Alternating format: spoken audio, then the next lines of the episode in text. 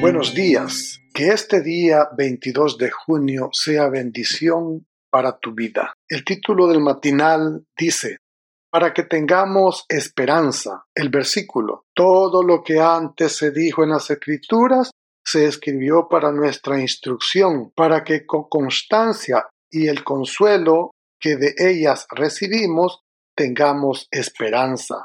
Romanos 15, 4.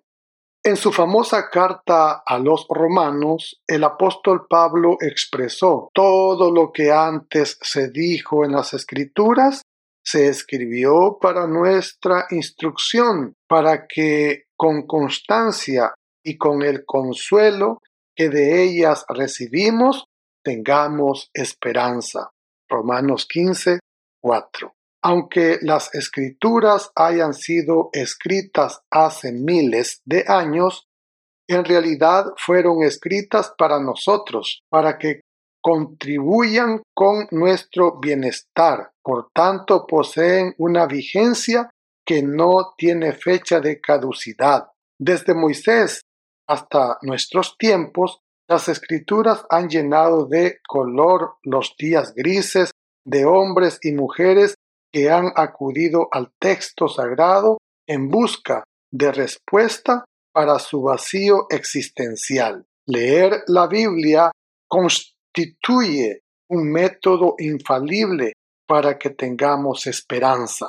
En medio de la pandemia del coronavirus, la Sociedad Bíblica Americana y el Programa de Desarrollo Humano de la Universidad de Harvard llevaron a cabo un estudio que comprueba la veracidad de las milenarias palabras de Pablo. Tras haber investigado a mil personas durante seis meses, los investigadores descubrieron que cuanto más leemos la Biblia, más esperanza tenemos. De acuerdo con Tyler Vander Willy, director del programa de desarrollo humano de la Universidad de Harvard, la lectura de la Biblia contribuye a nuestro bienestar y felicidad.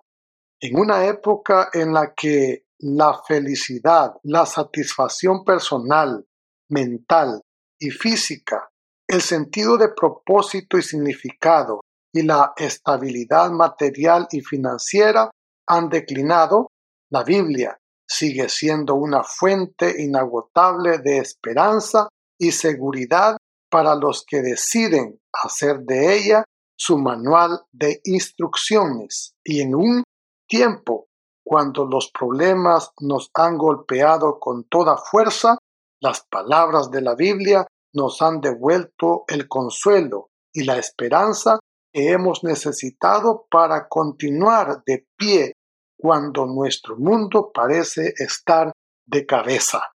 En medio de una situación desesperante, el salmista exclamó, ¿por qué voy a desanimarme? ¿Por qué voy a estar preocupado? Mi esperanza he puesto en Dios, a quien todavía seguiré alabando. Él es mi Dios y Salvador. Salmos 42, 5. Esa ha de ser nuestra actitud. Esta esperanza mantiene firme y segura nuestra alma, igual que el ancla mantiene firme el barco. Hebreos 6:19. Si nos aferramos a la palabra, veremos que hay esperanza para nuestro porvenir. Dios bendiga su palabra. Amén.